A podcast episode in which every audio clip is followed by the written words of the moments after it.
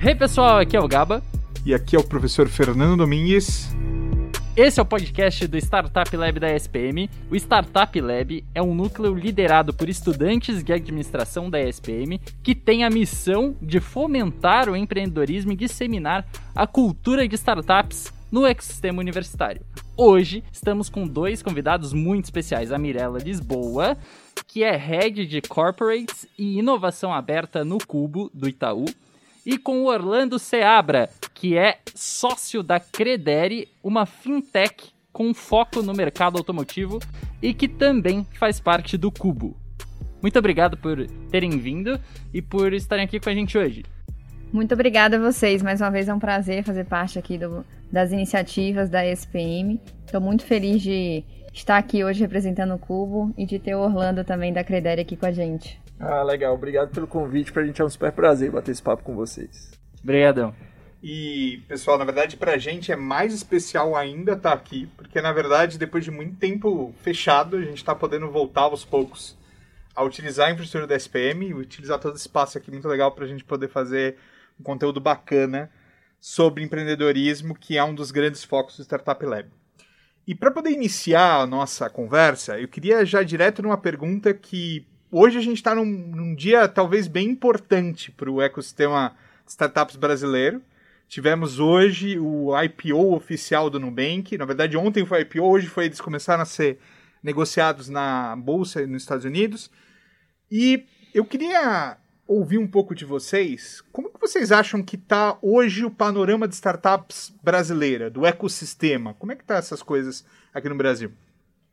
Bom, é, não dá para a gente dizer que os dois últimos anos é, elevaram ainda mais o patamar de crescimento e até de, de, de surgimento de novas startups, olhando muito para tecnologias que de fato é, têm capacidade aí de resolver ineficiências ou desafios que os mercados como um todo têm.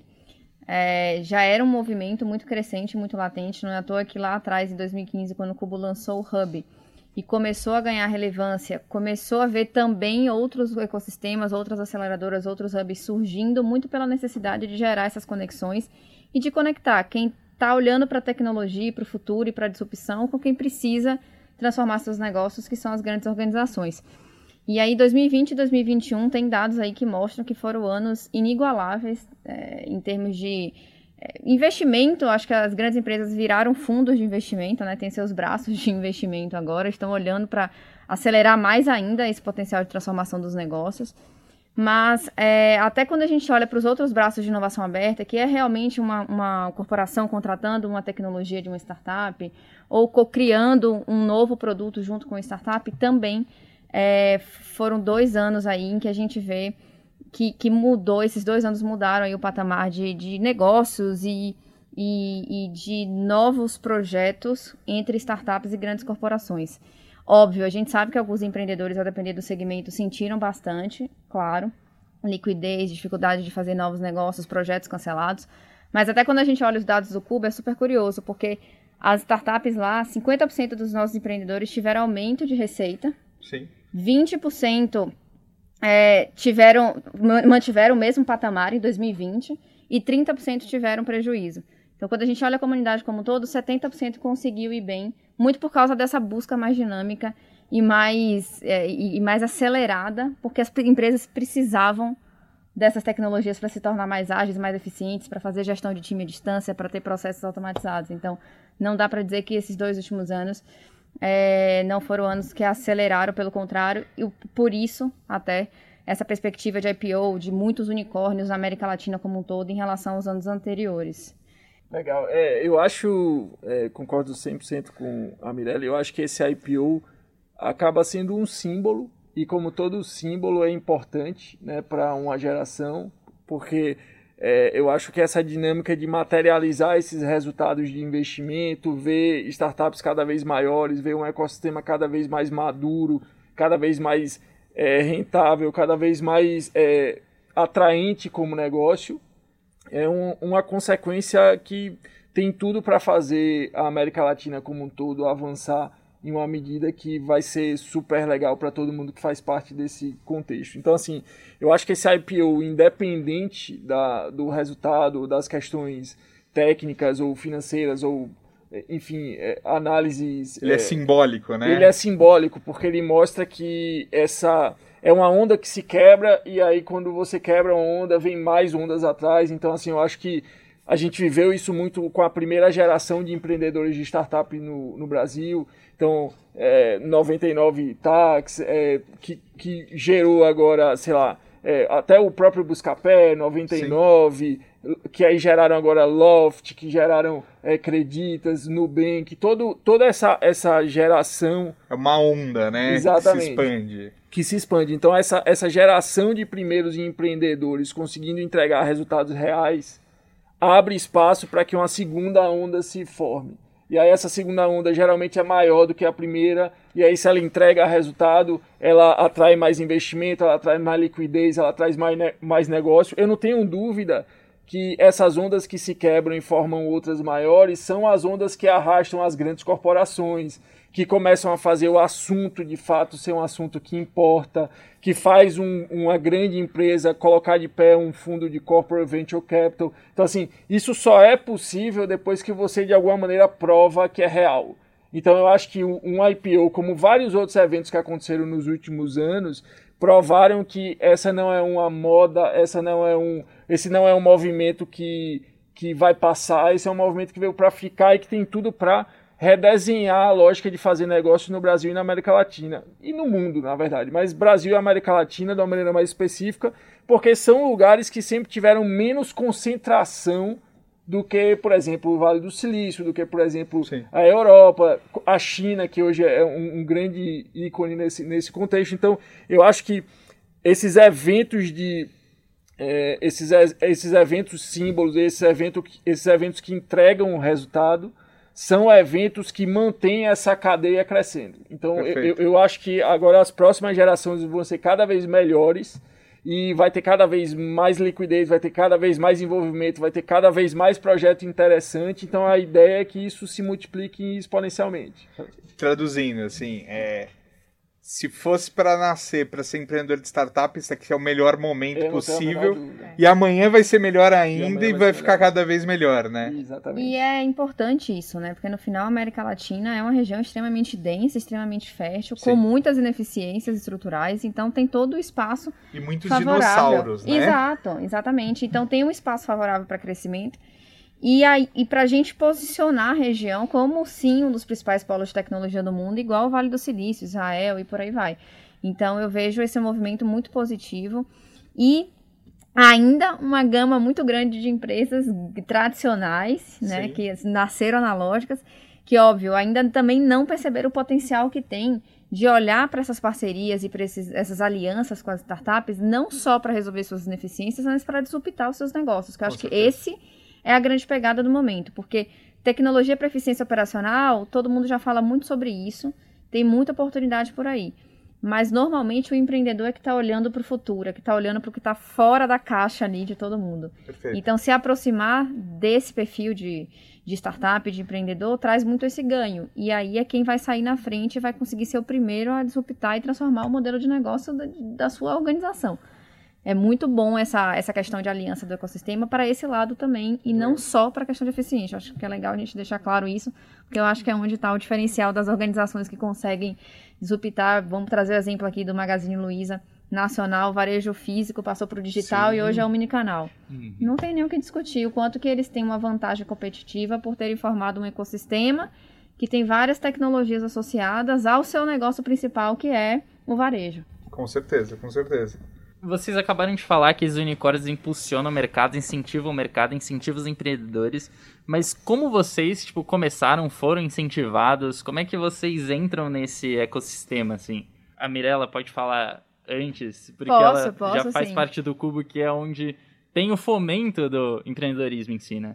É, é curioso, porque a minha jornada não foi tradicional. Eu até gosto dessa pergunta, porque as pessoas acham que vai ter um caminho lógico para isso, e não foi nada lógico. Então, trazendo um pouco da perspectiva pessoal, né? Eu sou engenheira química de formação. Então, comecei minha carreira trabalhando em planta industrial, realmente, engenharia de processos. E as coisas foram acontecendo, eu fui tendo outras oportunidades. Pelo meu sotaque, vocês podem ver que eu não sou de São Paulo, então eu formei em Salvador, na Bahia, na Federal, vim para São Paulo. Tive experiências diversas e Em 2017, entrei no programa trainee da BASF, Indústria Química, mas não foi para atuar com engenharia química, foi justamente para começar a olhar para a estratégia, a inteligência de, de mercado, e nisso caiu no meu colo um projeto junto com o CDO na época da BASF para estruturar o que, que, seria a estratégia de inovação aberta de uma indústria é, química tradicional, gigante, com domínio de mercado há mais de 100 anos. E aí eu fui entendendo que tinha um potencial gigantesco de, de projetos que iriam não só trazer resultado para a companhia, mas realmente gerar impacto. E esse era um driver muito grande para minha carreira. É, trabalhar com algo que conseguisse ver é, o impacto na sociedade, no meio ambiente, conseguisse ver isso fora da minha organização também. E inovação aberta, relacionamento com startups, transformação digital, tem muito disso. Então saiu de um projeto para realmente eu entrar na área. E foi aí que eu comecei a me envolver primeiro com o tema de inovação aberta e, obviamente, como isso, como dentro de uma corporação esse tema tem a ver com se conectar com tecnologias que podem trazer eficiência para o meu negócio, isso tem a ver diretamente com startup e com empreendedorismo. E aí fui estudando, porque minha formação não trouxe essa bagagem, né? Uhum. Então fui fazendo alguns cursos, fui buscando aí uma especialização no tema em si e me apaixonei. E decidi não sair mais desse universo. Foi quando agora em 2021 eu entrei no time do Cubo para liderar o time de relacionamento com as corporações que estão no Cubo buscando esse fomento ao empreendedor, né? É, eu acho que o grande ponto do Cubo é esse. O Cubo existe para fomentar o empreendedorismo tecnológico. Então, todas as empresas que patrocinam o Cubo, elas também trazem consigo esse, esse viés de eu vou estar num ambiente em que eu vou fomentar o empreendedorismo, eu vou ajudar o empreendedor a conseguir escalar seus negócios e atingir os seus resultados, sejam ele, eles quais forem virar um unicórnio, serem adquiridos, receberem bons investimentos, virarem grande empresa, isso depende muito da estratégia do negócio do empreendedor.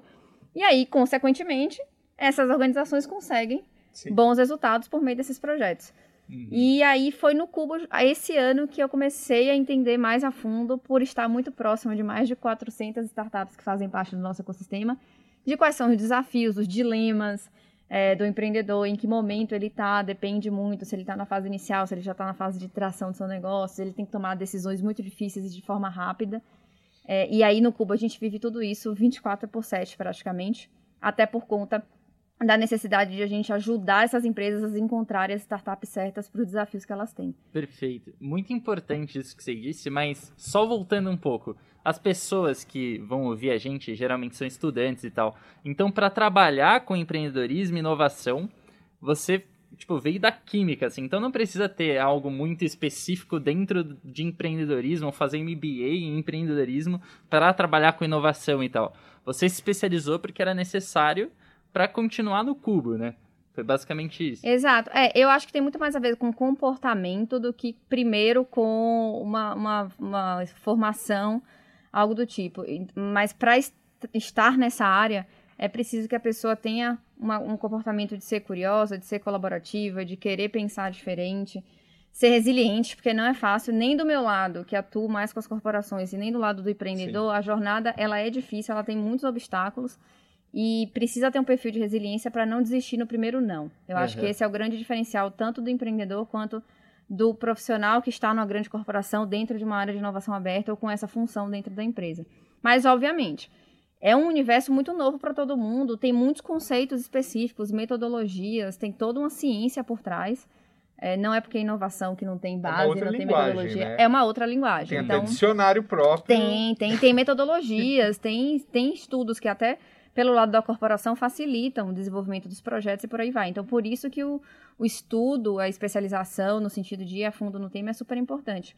Mas não é o primeiro passo, basta você querer entrar, começar a investigar, entender as possibilidades de carreira, tanto dentro das grandes organizações quanto dentro como de uma startup.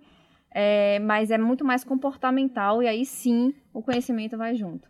Perfeito. E você, Orlando? Agora falar um pouquinho do Orlando. Como é que você sabe, foi incentivado? Como é que você entrou nesse, nesse ecossistema empreendedor? Ah, legal. Eu tenho vários pontos de conexão com Mirella, sem ela saber. Eu também sou baiano, apesar do meu sotaque não... meu, meu sotaque não entrega mais, porque tá muito misturado agora. Então, a galera... Eu fui morar em Natal adolescente, né? Então, assim, é, quem me escuta hoje acaba dizendo que meu sotaque ficou misturado, ficou ali no Pernambuco, né? Então, nem meus amigos de Salvador acham mais que eu falo como baiano, nem os amigos de Natal acham que eu falo como natalense, mas enfim, eu sou de Salvador, eu, eu mudei adolescente para Natal e eu acabei, outro ponto que é bem legal, assim, de conexão com a história da Mirella, é que eu entrei nesse, nesse, nesse mundo por um ângulo meio diferente e, e de, um, de uma maneira super inesperada. Assim, isso nunca foi programado na minha vida. Então, eu, eu assim, eu passei um tempo fora e voltei para trabalhar numa, numa agência de intercâmbio e a gente acabou vivendo nesse momento na agência, eu como parte lá do time de, que vendia né, os pacotes, a gente acabou passando por um momento de crise forte porque teve uma lógica com a cotação do dólar que mudou muito é, tinha também um, um, uma, uma, dinâmica ainda do atentado de 11 de setembro que, que mexeu muito com esse mercado. Sim. E aí a gente começou a pensar em como é que a gente lidava com a educação, porque é isso, quando você lida com uma empresa de intercâmbio, você lida principalmente em, em, em abrir janelas e portas para que as pessoas vivam experiências culturais e educacionais em lugares diferentes. É né? o sonho das pessoas. Né? Exatamente. E é você viver o mundo para que o mundo entre em você e você se transforme. E aí a gente começou a pensar como é que a gente conseguia fazer isso no Brasil. Por quê? Porque daí a gente acabava é, mitigando uma série de desafios que estavam sendo vividos ali. E eu estava eh, recém-formado em publicidade. E eu tinha uma conexão natural com a SPM por conhecer e também por, por, ter, por conhecer alguns professores, por já ter alguma dinâmica de, de universidade, de assunto de propaganda, enfim, tinha muitos amigos que já tinham estudado aqui, que trabalhavam no mercado de publicidade de São Paulo, enfim. E aí eu pensei, bolei lá junto com, com a galera da, da empresa, da agência, disse, cara, vamos é, tentar contato com a ESPM para trazer os cursos deles aqui para o Nordeste. Por quê? Porque eu acho que se a gente não está podendo mandar a galera para fora, para o mundo, vamos trazer o mundo para ela. Isso é muito legal. Né? E aí, eu estava até contando aqui antes né, da gente começar a gravar, Sim. cara, eu entrei no site da ESPN e, e mandei um e-mail pelo Fale Conosco. Loucura como o cara começa. E aí, né? isso foi mais ou menos em 2007. Eu escrevi um pitch no Fale Conosco da ESPN. Eu nem sabia o que era pitch, eu não sabia o que era startup, eu não sabia exatamente. Esse é porque assim, hoje parece muito óbvio, né? Sim. Mas em 2006, 2007, no Nordeste, era fora mais, da caixinha, era completamente fora do nosso é. contexto. É. Pensar. É por isso que eu, quando eu estava falando do, do IPO, eu acho que é um símbolo muito importante por quê? Porque essas gerações que chegam e constroem, elas deixam um legado que não desaparece. Então, assim, em Sim. 2007, 2008, não se falava sobre isso na região que eu morava. Então, assim, não. não existia tecnologia, não existia startup, não existia a possibilidade de você criar esse tipo de universo, sabe? Então, eu literalmente mandei um e-mail e aí a, a eu acho que a Elo nem trabalha mais aqui na SPM, eu acho que hoje ela está no Canadá. Ela era da secretaria, me respondeu, a gente começou a se interagir. Eu sei que um mês depois eu estava aqui conversando com um professor que liderava os cursos de extensão, e aí nasceu o ESPM Roadshow. Então, literalmente, a gente ajudou a levar os primeiros cursos da ESPM de extensão para Natal, depois para Recife, depois para Fortaleza e depois para Salvador. Demais, que demais. E assim começou a minha carreira empreendedora. Ou seja, eu uhum. acabei nascendo junto com uma empresa que nasceu. E aí a gente criou a Bagagem na época, que era uma empresa pensada nisso em paralelo para trazer conteúdo é, para áreas que geralmente não recebiam esses conteúdos. E é por isso que o YouTube, o acesso, tudo isso mudou tanto o mundo, assim. Uhum. É, hoje já é possível consumir tudo isso sem sair de casa, né? E aí eu, eu debutei na vida empreendedora sem nenhuma pretensão, sem nenhum planejamento e sem nenhuma vocação. Assim, quando, você, quando me perguntavam, sempre que me fazem essa pergunta, eu sou super sincero. Assim, ah, quando você era mais novo e te perguntava o que é que você quer ser, você quer ser empreendedor? Não. Assim, isso nunca passou pela minha cabeça. Isso acabou sendo construído dentro de mim. Uhum. E, e, eu acredito muito, lógico que existe vocação, lógico que existe inclinação natural, mas eu acho que isso é sempre a exceção eu acho que a, o que a gente se torna é sempre uma construção, sabe? Então, a partir dessa primeira experiência com a ESPN é super legal. Meu, meus olhos se abriram, eu passei a ficar mais sensível a esse universo, então eu passei a enxergar esse universo com um pouco mais de, de cuidado, de carinho. E aí nasceu uma primeira empresa. Foi nessa primeira empresa que eu conheci um dos sócios do Credere. Essa empresa, a gente acabou fechando ela porque tinha uma outra oportunidade para a gente abrir. Aí eu entrei no, no mercado de consultoria, a gente criou uma software house, eu conheci o segundo é, é, sócio do Credere, e dentro dessa software house, em um projeto que a gente atendia o mercado de veículos, nasceu o Credere em 2014. Então, assim, o Credere não é, não é um, uma consequência de um, de, um, de um time vocacionado que sempre pensou em resolver um problema, que desde uhum. pequeno achava que ia não é criado por fundadores que tenham é, pais empresários, que tenham histórico na família. Não. Uhum. É simplesmente a consequência de gente que foi se encontrando numa caminhada e ficando atento a essa caminhada. Então tem uma mistura de destino, preparação e oportunidade. Total, total, total. E, e, eu, e eu sempre que tenho uma oportunidade para falar sobre isso, eu, eu faço questão de entrar nesse detalhe, porque? Porque eu sei que muitas vezes a mensagem do empreendedorismo parece meio aquela mensagem de que uma luz se acende na sua cabeça e você passa a ser um empreendedor. É. Que é um chamado, que você se torna uma pessoa especial que começa a levitar. Não, não. O empreendedorismo é uma construção, Sim. como qualquer outra coisa. Uma carreira executiva é uma construção, o, o empreendedorismo é uma construção, a vida acadêmica é uma construção. Então eu acho assim que você tem que ficar atento às suas vocações naturais, mas ter dentro de você a certeza de que o que você vai se tornar é construído um passo atrás do outro, sabe? Então, eu uhum. não, eu não, eu não tenho aquela veia natural de empreendedor. Eu não era a pessoa que no colégio vendia cupcake, não era, sabe? Então, assim, eu não tenho essa Ele história. estragou o sonho de 30 mil pessoas. É. Mas tudo bem. Eu não tenho essa história, tipo, eu não vendia limonada para os vizinhos. Eu nunca, eu nunca fui essa pessoa mas eu acabei me tornando um empresário ao longo do tempo e o empreendedor, porque eu acho que são coisas diferentes, mas são coisas que se completam, Sim. a partir de uma jornada que foi sendo construída ao longo do tempo. Então, o, o meu repertório construído nos últimos anos foi o que acabou me dando a chance de estar nesse lugar que eu estou hoje. Então, como a gente está falando aqui para estudante, eu acho super legal é, é, é, é frisar isso, que é as minhas experiências como estagiário, as minhas experiências viajando, as minhas experiências como funcionário, como vendedor, como gerente, como todas, a, como enfim, da, da, da, função mais simples a mais complexa que eu já, que eu já é, é, ocupei, de levar os grupos como guia,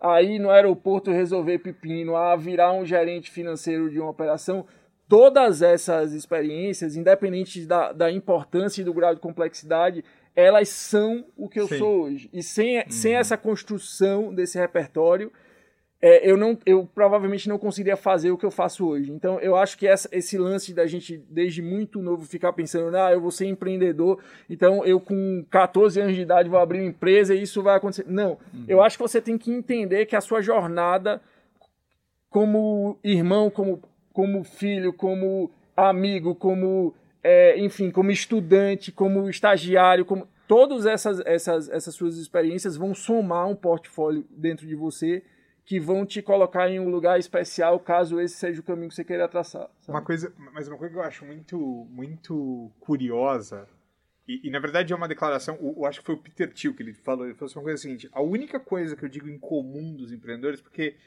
tem aqueles empreendedores que empreendem porque eles têm vontade de mudar as coisas. Tem os empreendedores que empreendem porque eles têm vontade de ver, olha, eu que fiz isso. E tem também aqueles que empreendem por, por status. Esse aqui é o lugar que vai me dar. Uhum. Mas, invariavelmente, e na história de vocês dois, acho que fica bem claro, é. Tem uma questão de insatisfação, né?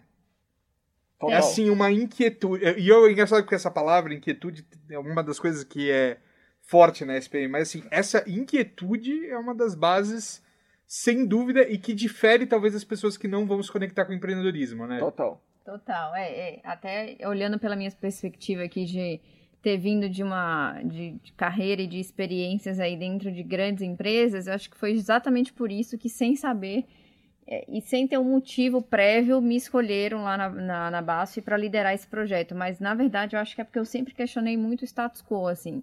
É, então não é porque aquele processo, aquela tarefa era feita e executada há 100 anos dentro da companhia, Sim. ou aquele, aquele formato, aquele modelo de negócio já existia, estava consolidado, que para mim estava tudo bem. E tanto que a princípio eu relutei bastante. Quando me disseram assim, ah, você vai liderar o projeto, eu falei, ótimo, eu vou liderar, mas tem início, meio e fim. porque eu passei por um processo de treino muito difícil, muito concorrido, e eu não quero correr o risco disso dar errado e eu ser demitida por causa disso. Mas aí eu acho que veio a grande também inteligência da liderança naquele momento, de trabalhar com um dos pontos que é fundamentais, seja para o empreendedor, o intraempreendedor, para a organização, que é tirar essa cultura do medo. Sim. Tem que ter um perfil de arriscar. É, o Orlando, com certeza, nesse momento de encontro e de conexão com os dois outros sócios, não tinha certeza do sucesso do negócio. Você tem que começar, tem que dar o primeiro passo. E dentro de uma grande organização é a mesma coisa. A inquietude e a vontade de arriscar, eu acho que fazem a diferença para quem tem sucesso nessa carreira de empreendedor, de intraempreendedor, e a importância das conexões. Eu acho que, enquanto Verdade. ele estava falando ali, eu refleti muito sobre isso. Todas as oportunidades que ele teve foi por meio de, dos encontros que foram acontecendo à medida que ele ia topando o desafio. Sim. Todas as uhum. oportunidades que eu tive, inclusive na minha última transição de carreira, foi por conta de boas conexões, de bons contatos. Então, deixar sua marca e, e, estar conectado com redes diversas faz total diferença no momento de você começar a escalar, a ter novos desafios, a fazer, a construir novos negócios. E essa é a essência da jornada de todo empreendedor, de fato. Então, Eu acho que tem um lance super é, é, legal, bem, um ponto bem rápido nisso que a Mera falou. É, a gente se questiona muito isso no Credere, a gente conversa muito sobre esse contexto, e eu acho que o empreendedorismo não é necessariamente criar um negócio Sim. Então, assim, eu acho que o empreendedorismo, como a Mirella falou, é uma visão de mundo, sabe? Sim, então, assim, é, é, muito possível que você comece a sua carreira de empreendedor sendo funcionário. É super possível que você seja empreendedor pelo resto da vida sem abrir uma empresa. Então, eu acho que nesse contexto, porque existe uma dialética meio meio criada, no, principalmente no mundo de tecnologia e de startup, em que o empreendedor é o fundador, é um CEO, é uma pessoa que quebra os paradigmas. Sim, sim. Não o empreendedor é a pessoa que vê o mundo de um jeito é, é, diferente. Então, assim, eu, eu, eu, enxergo um desafio e eu não aceito esse desafio, independente de que posição eu ocupo. Então, Sim. Então, assim, na verdade, eu, eu enxergo um desafio e aceito esse desafio. Né? Eu, enxergo o, o status quo, como a, Mirella falou, e, e encaro a, a, o... Não aceito ele, simplesmente. Encaro né? a consequência de, de topar mudar esse negócio. Topar mudar. Sabe? Então eu acho que essa é outra mensagem importante, que é o empreendedorismo não vive necessariamente em uma categoria de trabalho só. O empreendedorismo eu acho que é muito mais um jeito de ver o mundo do que propriamente a atividade que você exerce, sabe? Então tem muito, pode ter muito do propósito das pessoas, do sonho das pessoas, do pensar diferente, mas também tem muito de experiência vivida também, do que vocês experimentaram ao longo da vida. Total. E quando eu falo com a galera assim mais, mais nova, que agora eu tô ficando tiozão. Eu... então, tipo assim, quando eu falo com a galera mais nova, que é. Eu tenho, quando eu tenho a oportunidade de falar nesse assunto, eu sempre repito, assim, eu falei isso um pouquinho antes aqui quando eu tava falando da, da, da minha história. É, cara, cada experiência importa. Sim. Uhum. Então nunca desconsidere. Não importa qual é o tamanho, qual é a complexidade, é, qual é a relevância, qual é o status disso que você está fazendo. Cada experiência importa. Então, isso, isso, isso é uma coisa que eu super aprendi no Cubo também, assim, nesse, nesse novo capítulo do Credere, que é não importa se aquela conexão que você vai fazer é uma conexão que tem um resultado direto ou que tem um resultado mais óbvio. Não. Cada conexão importa, por quê? Porque lá no futuro, a, aquele projetos que você participou da faculdade que teve alguém avaliando, aquele estágio não remunerado que você fez, aquele trabalho voluntário que você fez viajando, tudo isso vai se somando e ao longo do tempo, quanto mais pontos você tiver somados, mais maiores são as chances deles se cruzarem em algum momento. Você sabe que isso é uma das coisas que me deixa de vez em quando frustrado como professor? Porque eu vejo a SPM criando um bilhão de oportunidades para os alunos e muitos poucos deles aproveitando. Uhum. É, o Gabriel, por exemplo, é um aluno que ele pega tudo que vê pela frente. Ah, vai ter um desafio, a gente vai virar à noite, eu vou. Vai ter, ah, saiu o desafio de tal coisa, ah, eu vou fazer também. Caraca, levantou minha bola aqui. É, não, não. Agora. Mas, mas é, é, é, e eu vou te falar, eu, eu via isso no, na minha época de faculdade, cara. Aparecia um desafio na faculdade, aparecia uma coisa fora parecia um projeto e, tipo, vou dar o sangue, vou dar o suor aqui para fazer isso. Então, essa coisa que você tá falando de cada experiência conta, eu acho que é uma das coisas, assim, mais importantes e que determina até o seu caráter empreendedor, assim, Total. sabe? Ele Uhum. te forma Total. você tá aberto essas experiências. Então eu, eu acho muito legal ouvir isso, porque eu fico lembrando de mim, eu falo assim, cara, as experiências que talvez hoje eu mais leve foi a que quando eu fui, eu fui assim, sem saber o que aquilo ia dar. Ou você termina e fala, o que, que eu tava fazendo? Exatamente. Aí daqui a 10 anos você lembra e fala, nossa, olha Exatamente. só. É verdade. Porque na gravação desse podcast a gente se conheceu e isso Sim. não se apaga mais. Exato. Então, os no- as nossas vidas se cruzaram aqui. E só se cruzaram porque a gente está aqui junto. E o que, no que é que isso vai dar? Nem eu sei, nem me importa, mas eu sei que pode dar alguma coisa em algum momento. Mas, assim, eu acho que é essa visão, principalmente de quem é mais jovem, é que faz toda a diferença. Porque quando você está na faculdade, quando você tem menos responsabilidade ainda, quando você tem um pouco mais de tempo livre, esse tipo de oportunidade cabe no seu dia a dia. Então, Sem assim, dúvida. você não pode abrir mão de fazer parte das coisas porque simplesmente ou você tá com preguiça ou você acha que não tem um ganho frontal ali. Não, no final do dia, assim, composição de repertório, ela tem que ser sempre extensa e heterogênea. Verdade. Então participe de tudo que for possível, mesmo que esse tudo seja muito diferente, sabe? E, e in- eu diria, você falou, gostei do, do, do extensa heterogênea, e eu diria uma outra que eu começo participando de coisas, é, tendo a oportunidade de ter participado de coisas com estudantes nos últimos anos, eu adicionei mais uma palavra, intensidade também. Também. Porque pega um hackathon que você vira uma, duas noites. Cara, a gente, a gente fez. A gente fez um Ideaton há algumas semanas atrás. E a gente fez um hackathon há dois anos atrás. Tem aluno que veio me falar que é o seguinte, professor, foi a experiência mais relevante que eu tive na faculdade inteira. E foram 36 horas. Uhum. Em quatro anos de faculdade, as 36 horas daqui foram a experiência mais relevante da sua vida? Foi.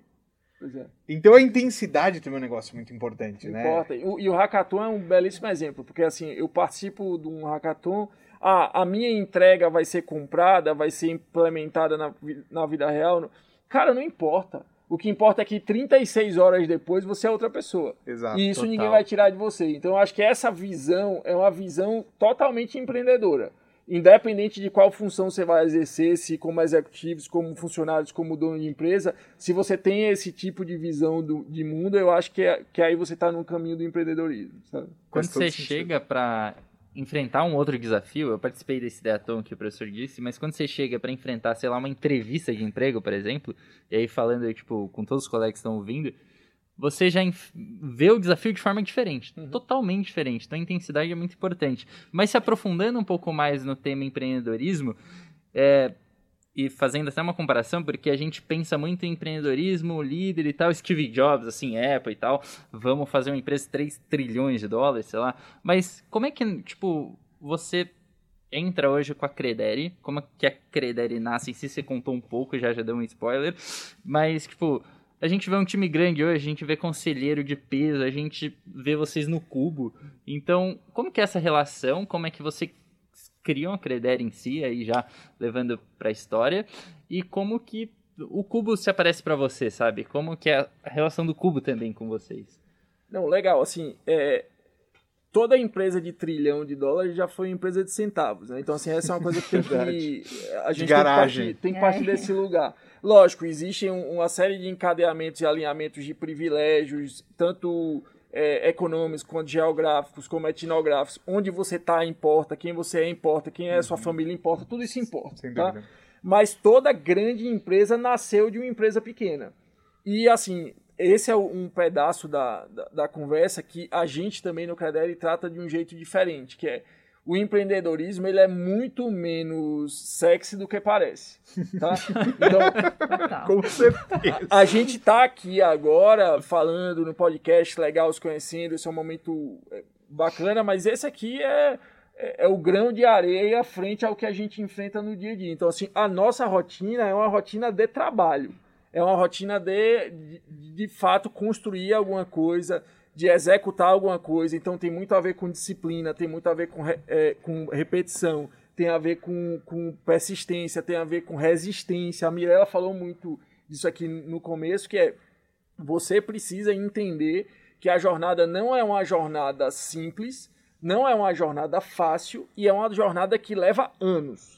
Então, assim, se você está realmente disposto a se entregar um projeto que precisa ser construído um tijolo atrás do outro, você de fato entra num, num lugar em que você tende a se identificar. Agora, como a gente vive, to, toda, toda onda, como a gente falou no começo, quando se quebra, ela gera ruído. Sim. Qual é o ruído Sim. do mundo de startup? Que é, eu, eu crio um PowerPoint, levanto milhões de reais, em seis meses eu sou bilionário. Isso é absolutamente Ele tá destruindo meus sonhos. Pois é. Isso é absolutamente assim descabido. É, não só são exceções, como essas exceções, quando acontecem, são exceções de pessoas que já construíram um repertório de dezenas de anos, que criaram vários outros negócios, que fizeram parte de contextos completamente sofisticados e interessantes. Então, assim, é, é, mas é, é, é, a- é- é o tipo de visão e de roteiro, de história que vende fácil, que, que vai para a matéria, A que, gente vê os holofotes, que né? tem slogan, enfim. Então, Quem a- vê flash não vê corre, né? quem vê. Exatamente. Exatamente. Então, assim, a primeira mensagem é que é, é- é desafiador, é duro, assim, leva tempo, mas ao mesmo tempo você não deveria fazer porque você tem que fazer. Você deveria fazer se a jornada for interessante para você. Por quê? Sim. Porque o caminho é mais importante que a chegada. Sim. Então não faça porque simplesmente é uma maneira de chegar em um lugar. Porque quando você chegar nesse lugar, você vai ver que a chegada é, é, é muito curta. O caminho é que realmente você Sim. leva na memória. Então, se você tem vocação, se você acha legal, se você acha que você vai se divertir na jornada, por mais difícil que ela seja, esse é o lugar para você, tá? Mas se você acha que essa jornada vai ser super maçante e, e- e vai te massacrar, cara, não, não vai para esse lugar. Por quê? Porque são 7, 10 anos no mínimo de construção a partir de um núcleo muito pequeno. E aí, e outra coisa que é legal é que quando você é muito pequeno é muito difícil. Quando você vai crescendo, continua muito difícil. A diferença é só que as dificuldades mudam, sabe? É Então, aí. um problema que eu tinha quando eu tinha quatro funcionários é diferente de um problema que eu tenho quando eu tenho 34 ou quando eu tenho 100. Mas são três problemas. Esses problemas não desaparecem. Tá? Então, nesse contexto, assim, eu acho que. E aí eu, não- eu tenho que explicar que eu não estou fazendo uma propaganda contrária aqui, nem desestimulando ninguém. Mas eu acho que é muito legal vocês ouvirem essas mensagens que é. é a Cara, realidade, né? é como a vida é. Exatamente. Assim, empreender é tão desafiador quanto é, sei lá, é, criar um- um- uma família com, com um salário mais baixo ou viver em, em um, em um ambiente em que existe menos infraestrutura. É desafiador. Eu, eu não quero, lógico, fazer comparações, mas, tipo assim, as escolhas que a gente faz na vida, os caminhos que a gente segue, eles são desafiadores. Então, ser um executivo, criar uma carreira executiva é um baita desafio.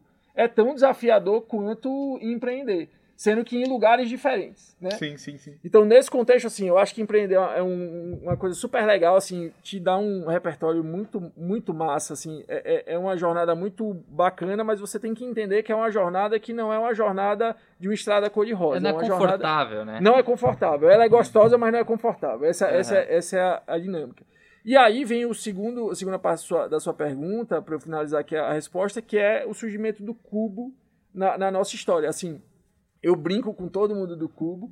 É, Mirella, acho que vai ouvir aqui pela primeira vez, mas eu já falei para quase todo mundo que a gente tem contato lá. O cubo merece um capítulo no nosso livro. Assim, por quê? Pra gente Isso é legal. especialmente. Muito bom. É, pra gente especialmente porque, assim, não que a gente já tenha chegado no lugar que a gente acha que vai chegar, não, tá super longe disso ainda, tem uma jornada muito grande pela frente, mas é, o Cubo foi um catalisador pro Credere. Então, Muito assim, a gente nasceu, a gente passou alguns anos bootstrapping, assim, no, no- é, é, ou seja, a gente sempre acreditou que a gente não deveria levantar dinheiro antes de ter certeza que a gente tinha um produto que o cliente queria pagar, tá? Então a gente criou lá em 2014, ficou até mais ou menos 2017 realmente vendendo o Credere, ou seja, se sustentando com as notas fiscais que a gente emitia. E aí a gente entrou nas rodadas de investimento em 2018, até que a gente chegou no Cubo. Que é outra história legal, mas eu não vou contar aqui, porque senão vai ficar muito longo minha, minha resposta. mas a gente chegou no Cubo porque eu, eu, eu me reconectei com a Claudinha, que na época trabalhava na comunicação do Cubo, que estudou comigo no Marista de Salvador. Muito bom. Caraca. Então, Nossa, assim, que volta. vê, vê que. Networking. Não, É, vê que as total. coisas Sim. elas se cruzam em algum momento. Não tem, o por isso mundo é que nunca desconsidere as coisas que acontecem com você, que acontecem com você no presente, porque elas tendem a se cruzar em algum momento. Então a gente acabou chegando no Cubo e a gente chegou no Cubo em um momento que o Credere estava se expondo para o Brasil. E isso deu um super selo para a gente. Então, assim, como a gente era uma startup ainda muito pequena e vindo no, do Nordeste, tem uma série de, de estigmas aí que a gente precisa carregar com a gente e ir quebrando ao longo do tempo. Perfeito. Então, quando você vai para a reunião com um grande banco e você começa a falar, o seu sotaque conta. Assim, é, onde você se formou conta, a sua história conta. Então, o Cubo para a gente foi um super catalisador nesse sentido. Então, era um selo que assim, literalmente abria as portas para a gente, ao mesmo tempo que não tinha só esse ganho direto. Tem um ganho indireto que aí, esse eu não percebi de imediato, eu fui percebendo ao longo do tempo, que é você começar a entender a importância de fazer parte de uma comunidade. Perfeito. Então, o senso de comunidade, para mim, assim, pro Creder, ele se aflorou completamente quando a gente entrou no ecossistema do Cubo que a gente começou a entender que a troca não é necessariamente uma troca de interesse. É uma troca de, cara, vem que você me ajuda, eu te ajudo, e a gente, de mão dadas, é, se torna um ecossistema maior. Sabe? Legal. Então, nesse contexto, assim, o Cubo tem uma importância fundamental na nossa história até hoje, nesses dois aspectos. Em ter sido um grande selo da nossa chegada em São Paulo e, e, e, e nesse, nesse movimento de expansão um pouco mais, mais nacional e no aspecto da gente entender que sozinhos a gente não constrói um ecossistema que seja tão interessante quanto se a gente estiver junto. É, e é interessante que olhando pela perspectiva do Cubo, quando a gente faz o processo seletivo, e na verdade o Cubo está aberto para receber novos empreendedores todo o ano inteiro. Toda sexta-feira a gente tem a banca, Legal. em que pelo menos quatro startups fazem o pitch para que o nosso time, junto ao time do Itaú e da Redpoint e os mantenedores, possam avaliar se a startup tem ali o match com o que a gente busca. Tirando os critérios técnicos que a gente avalia, o momento da startup, se ela realmente é baseada em produto, se ela tem ali uma estrutura que é boa para receber bons investimentos lá na frente, a gente olha dois que são culturais e justamente são dois elementos aí que o Orlando trouxe. O primeiro é a experiência do time de founders, mas não tem só a ver com anos de experiência naquele mercado, mas é o quanto que é um time que conhece, que sabe do que está falando, sabe do tá Perfeito. que está fazendo. E mais do que isso, realmente está dedicado. Porque, como o Orlando já trouxe muito bem que a jornada não é fácil, Sim. não dá para ser mais um projeto na vida daquelas pessoas. Tem que ser o projeto. E o último critério, super importante, é justamente o match com o perfil colaborativo daquele time. Porque, mais uma vez, não é só estar no cubo para fazer bons negócios, mas é colaborar com a comunidade, é incentivar os novos empreendedores, é trocar, é estar aqui hoje com a gente, gravando esse podcast, para passar esse conhecimento para quem está chegando no mercado e vai começar a empreender. Então, esse senso de comunidade traz uma troca que é intangível, que você não mensura no KPI, Sim. mas que é super importante. E a gente faz muita questão que os nossos empreendedores sejam essa fonte de inspiração e de repasse de conhecimento para quem está chegando já como empreendedor na comunidade, para o executivo da grande empresa que está começando a se relacionar com esse tema, ou para os estudantes, por exemplo, que vão tomar decisões aí muito próximas de como que vão começar a carreira. Então, pela nossa perspectiva, essa experiência, essa bagagem e o que as startups, o que o Orlando como empreendedor, como sócio de uma startup que está dentro do Cubo, observa é exatamente o que a gente busca e o que a gente avalia ano a ano para que a startup continue fazendo parte do nosso quadro e da nossa comunidade. A gente já está chegando aqui no final. Tem uma coisa dentro de tudo que a gente falou de, putz, que é ser empreendedor, o que é desenvolver. E é uma reflexão que a gente quer liderar isso aqui na SPM, e não só na SPM, mas no ecossistema, porque a gente tem uma, também uma missão dentro do Startup Lab de se conectar com outros hubs de empreendedorismo, e a gente tem feito isso nos últimos anos, inclusive a pandemia acelerou isso.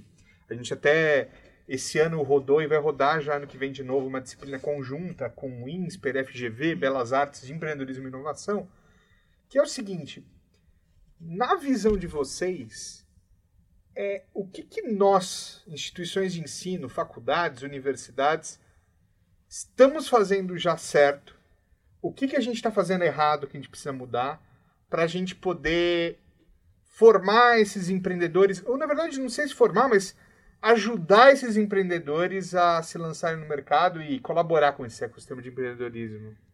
Oh, muito boa essa pergunta e não estou puxando o saco aqui da SPM não, mas eu acho que tem algumas iniciativas, alguns projetos que vocês têm que eu acho que devem e tem que ser cada vez mais fonte de inspiração para todas as outras universidades. Então eu vou começar pelo que, que eu acho que vocês fazem muito certo e que deve ser papel da universidade, que é aproximar essa comunidade acadêmica de estudantes dos desafios das grandes empresas, mas não só para uma troca de conhecimento em que alguém apresenta algo para os estudantes e Legal. fica por aí. Eu acho que a prática, fazer com que esses estudantes consigam trabalhar em desafios reais dentro das organizações, é muito importante para os dois lados. E no, no, papel da organização, e eu posso falar isso porque eu já estive nesse, nesse lugar, é, vem muitas ideias, muitas oportunidades de mudar processos, de criar estruturas, criar negócios por meio desses projetos em que os alunos trabalham nessa pesquisa de mercado, em análise de concorrência, porque são pessoas jovens, conectadas, com energia, que acabaram de aprender toda a parte de metodologia e de conteúdo e que estão buscando também posicionamento no mercado e usam essas oportunidades para isso também. Mais uma vez, conexão, deixar sua marca e fazer um bom trabalho, o que pode dar um retorno muito grande lá na frente. Então, eu vi resultados excelentes nos projetos que eu pude participar pelo lado da organização, de negócios, de ideias, de projetos que vieram dos estudantes, que trouxeram perspectivas do lugar onde, onde estagiam, do lugar onde trabalham, da empresa do pai, do amigo que é empreendedor, para dentro desse projeto na Legal. minha organização. E isso, provavelmente eu, com a minha demanda, com a minha sobrecarga de trabalho e tendo que atingir metas imediatas ali da minha área, não conseguiria trazer de oportunidade para a companhia por conta disso tudo e veio por meio dos projetos. E, obviamente, quando a gente olha para o lado contrário, é uma super oportunidade do estudante não trabalhar apenas num caso que não existe, e sim aplicar aquilo tudo e praticar num caso real, num problema real da sociedade. Então, acho que já é, inclusive, um primeiro passo aí para ir treinando essa, essas habilidades, esses comportamentos de, até de empreendedor. Por outro lado, eu ainda enxergo muito, e aí quando eu olho no, no mercado, no panorama em geral, que é o pós. Então a gente criou a oportunidade ali entre Sim. a universidade e a grande empresa. Gerou aprendizado para os dois lados, foi extremamente importante para a empresa, foi muito bom para o estudante, mas e o depois? Como que a gente realmente captura os resultados e, mais do que isso, captura os talentos? E aí eu acho que tem uma responsabilização dos dois lados, né, obviamente, de aproveitar. É, mas mais do que isso, é esse criar programas realmente de contato, de relacionamento, de atração para fazer com que todo esse, esse capital humano que é super bem preparado, que já está treinado, já vivencia essa realidade, consiga de fato continuar esse relacionamento e unir forças aí com, com as empresas. E às vezes eu sinto falta disso em outros projetos, em outras experiências que a gente viveu, de depois a gente perder aquilo. Nossa, e cadê essa pessoa? E como que a gente faz esse projeto acontecer? Então, acho que essa estruturação é super importante para não ficar ali numa iniciativa que tem início, meio e fim, sim que gere valor para todo mundo. E tem muito potencial no Brasil, na minha visão, de muitas universidades realmente colocarem esforços, talvez, sabe? Menos aquele trabalho acadêmico que não tem nenhuma conexão com a prática e mais colocar Sim. os alunos para vivenciar a experiência prática de atuação, de conexão com o mercado de trabalho.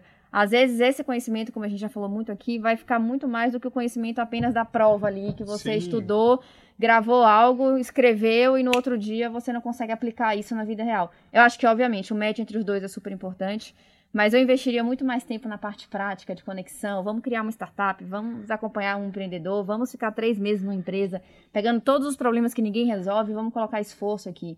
Aí é que eu acho que está a maior prova da, do valor da universidade por ter essa estrutura dos professores, da infraestrutura física por trás, de laboratórios, de pesquisa.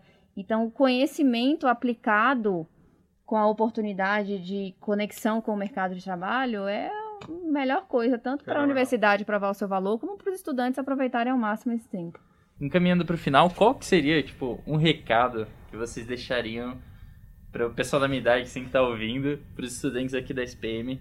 Tipo, como assim estratégia ou dica de carreira ou como entrar nesse uh, mercado empreendedor nesse ecossistema assim qual que é o recado final que vocês deixariam é, eu acho que o recado tem muito a ver com a resposta agora de, de Mirella, assim, sobre esse papel da, da universidade, o que dá para fazer de melhor, o que dá para é, é, não, não fazer. Que é, cara, isso é a maior chance da sua vida de pular de cabeça nas coisas. Por quê? Porque não tem Verdade. risco envolvido. Então, você está no começo de uma jornada, você pode é, errar, acertar, você muda de direção. Então, assim, à medida que os anos vão passando, é, seu, seu volume de responsabilidade vai se acumulando e mudar de direção vai ficando cada vez mais difícil. Por quê? Porque é como se o, o seu barco fosse ficando cada vez mais pesado e, e, e, naturalmente, fisicamente, é mais difícil mudar ele de direção. Isso tem, isso não é só ruim, isso é bom também, como tudo na vida, cada Sim. fase da vida tem seu lado bom e ruim. Então, assim, ir ganhando esse peso ao longo do tempo também é legal, mas você tem que entender qual é a vantagem competitiva do presente. E qual é a vantagem competitiva do presente para um estudante? É que a piscina não tem fundo. Então, assim, pula nesse negócio, sabe? Então, eu acho que o grande contexto, e eu acho que é aí, fazendo até conexão com, com o ponto anterior, eu acho que o maior conselho que eu posso dar, principalmente vivendo o que eu vivo hoje, tendo passado como estudante no passado, é justamente o grande papel que eu acho que a universidade poderia ter na vida dos estudantes, que é ser essa capa de proteção Perfeito. nesse pulo na piscina. Então, eu acho que, que a, a, grande dinâmica é que a universidade pode, de alguma maneira, assim, não que ela pode, ela já faz isso, mas eu acho que vale a pena se aprofundar na direção da minha experiência de 4, 5 anos durante o curso ser uma experiência de mergulho continuado. Perfeito. Então eu não mudo de um lugar para o outro, eu não mudo de uma matéria para outra, eu não mudo de um assunto para outro. Eu vou me aprofundando de maneira continuada na exploração do mundo real. Perfeito. Agora, com uma super proteção que é a mentoria de professores é, especializados, a super proteção do conhecimento técnico e acadêmico, que é uma super proteção, sabe? E essa super proteção, quando me encapsula acaba me ajudando a fazer um mergulho muito mais direcionado, muito mais eficiente, muito mais continuado.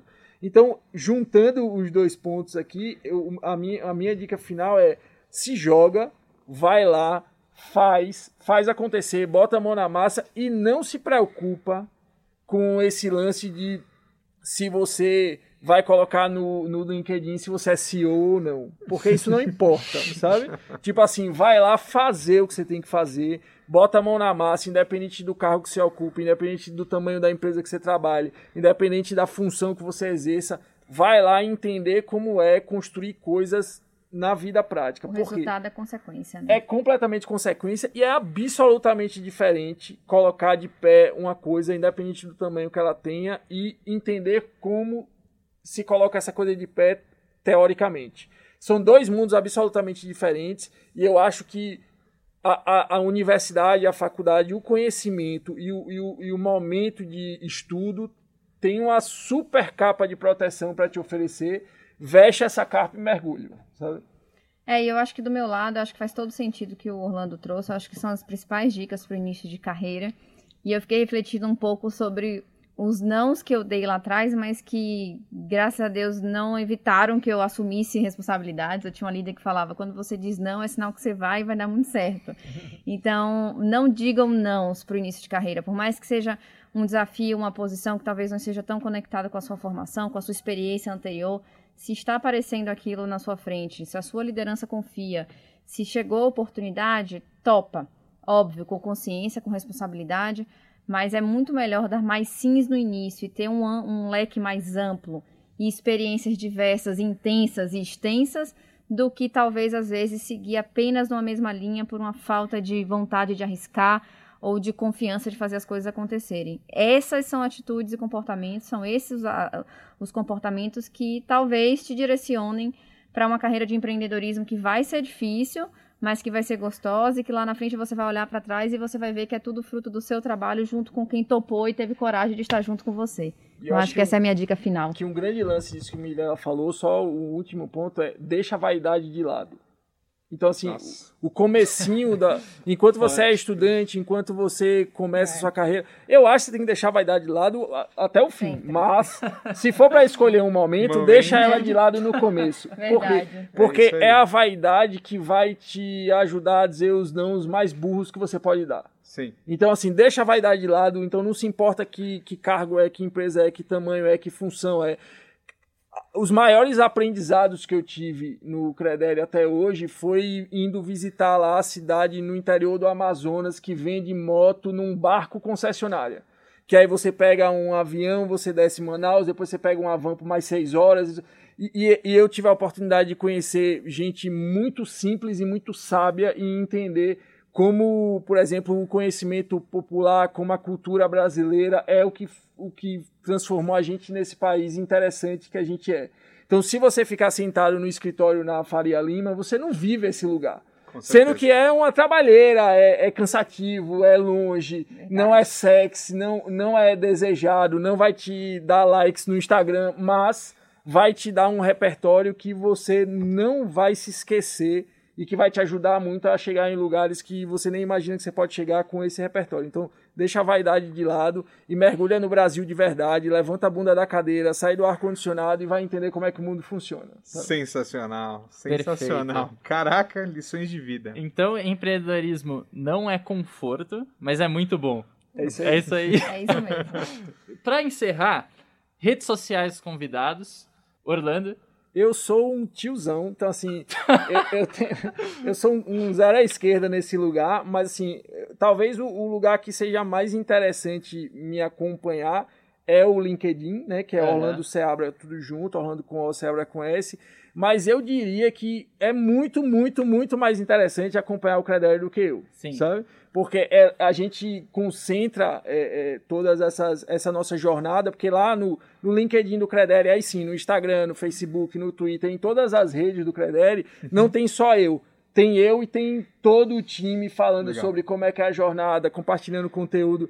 Então eu diria que assim, é, o lugar mais legal para acompanhar, para quem quer entender um pouco da nossa jornada, é, são nas redes do Credere. Então coloca lá Credere em, em, em qualquer uma das redes, você vai encontrar só Credere. Só Credere, é. Perfeito. Mirella? Eu aconselho muito também que todo mundo acompanhe as redes do Cubo, porque tem muito conteúdo e não é o Cubo falando sobre inovação e transformação digital apenas, mas sim os empreendedores, as, as nossas mantenedoras. Então, volta e meia a gente tem um vídeo, tem um caso de sucesso. Então, Cubo e Ituaú, tanto no, no, no Instagram, no LinkedIn, no Facebook.